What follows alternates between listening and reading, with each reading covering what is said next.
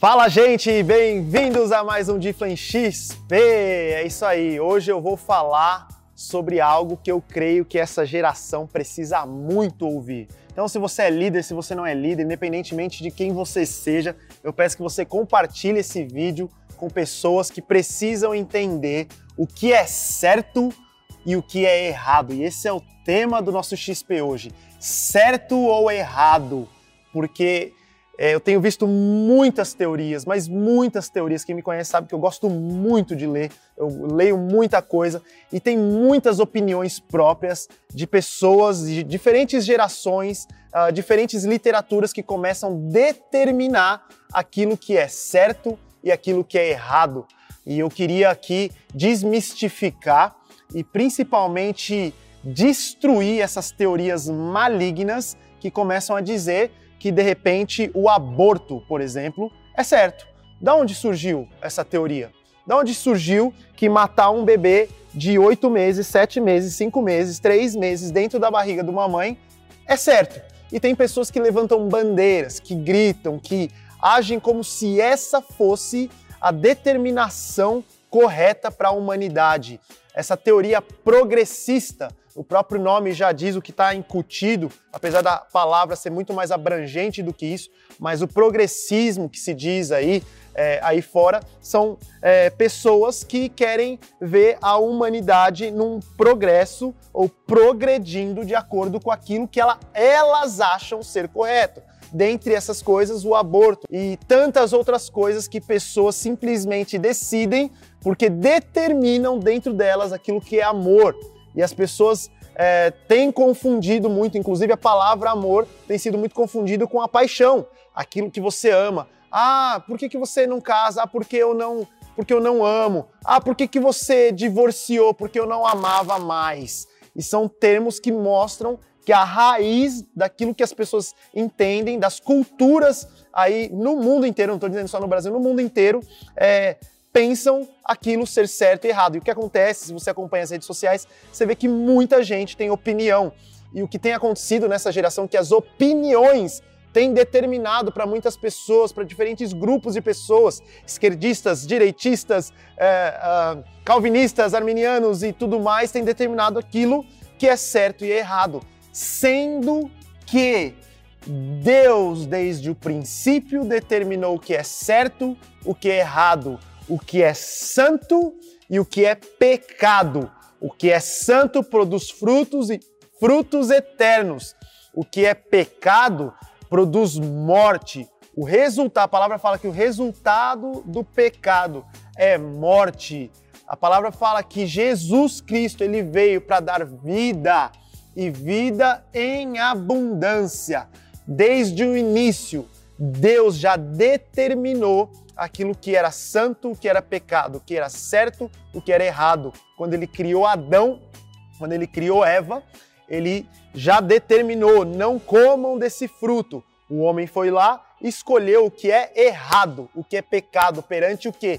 Perante a lei de Deus. Depois disso, para deixar muito claro, lá eu não vou ler aqui, mas lá em Êxodo 20, tem o que? É, o profeta Moisés ele recebe de Deus e a prova que isso aconteceu, além das literaturas diversas que nós temos hoje, da história, da ciência que prova tudo isso, tinham testemunhas oculares, ou seja, o povo inteiro de Israel via que vinha uma nuvem é, é, diante de Moisés, Moisés falava é, com Deus, ele ouvia a voz de Deus. Então tinham testemunhas oculares, não eram uma, duas, mas era um povo inteiro que via Deus usar a vida desse cara. Através de, da vida desse cara, o mar se abriu e testemunhas que era um povo inteiro, não somente viu, como usufruiu e atravessou é, o mar é, vermelho naquele, naquele período. E aí, com esse povo todo vendo, Moisés sobe ao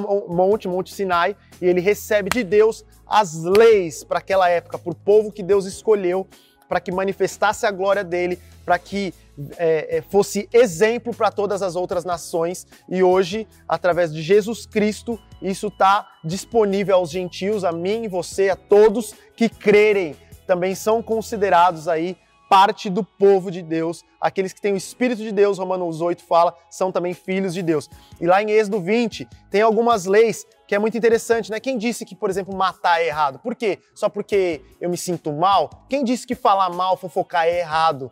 Só porque eu me sinto mal? Então, quem disse que odiar é errado? Então, as leis humanas, as leis humanas, elas certamente trarão fracasso. Tem muita gente que defende, né? Ah, porque a Constituição de 88. Cara, eu respeito a Constituição, eu não sou contra a instituição de forma alguma, porém, se a Constituição tiver algo que é contra a Constituição de Deus, aí essa Constituição humana aqui, certamente para uma sociedade, para um país, vai trazer fracasso.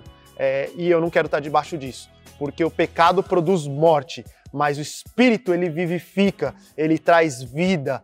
A palavra de Deus traz vida, a lei de Deus traz vida, a obediência traz vida, porque muitas vezes o povo de Israel não sabia, é muito interessante você ler a Bíblia lá em Êxodo, você vê várias leis, mas aqui tem a, as leis, mas tem leis, por exemplo, do mofo. A gente sabe que o mofo causa doenças terríveis hoje, né? A carne de porco até pouco tempo atrás, hoje a gente tem antibiótico, tem um monte de coisa, mas trazia consequências terríveis para o povo de Israel. Então Deus criou uma lei, não coma carne de porco. E aí é, todos os animais que contêm fenda, né? Mas o porco que não tem fenda, e aí ele vai determinando lá alguns animais que traziam. Hoje a ciência prova, trazia doença é, mas aí o povo não sabia, porque porque a carne de porco é tão saborosa, é tão boa, eu vou comer. Aí comia e o pecado trazia frutos negativos, trazia a morte, a doença, né? A pessoa às vezes desobedecia sem saber, e até hoje isso acontece. É, muitas pessoas às vezes, mas por que eu tenho que obedecer tal lei? Cara, não precisa questionar muito. Se é de Deus, se não é humana, se é de Deus, obedeça. É simples, obedeça, porque você vai colher bênçãos na sua vida. Então aí, depois para deixar mais claro, Deus estampou aqui através de Moisés: não terá outros deuses além de mim. Uau, uau! Então é pecado a idolatria.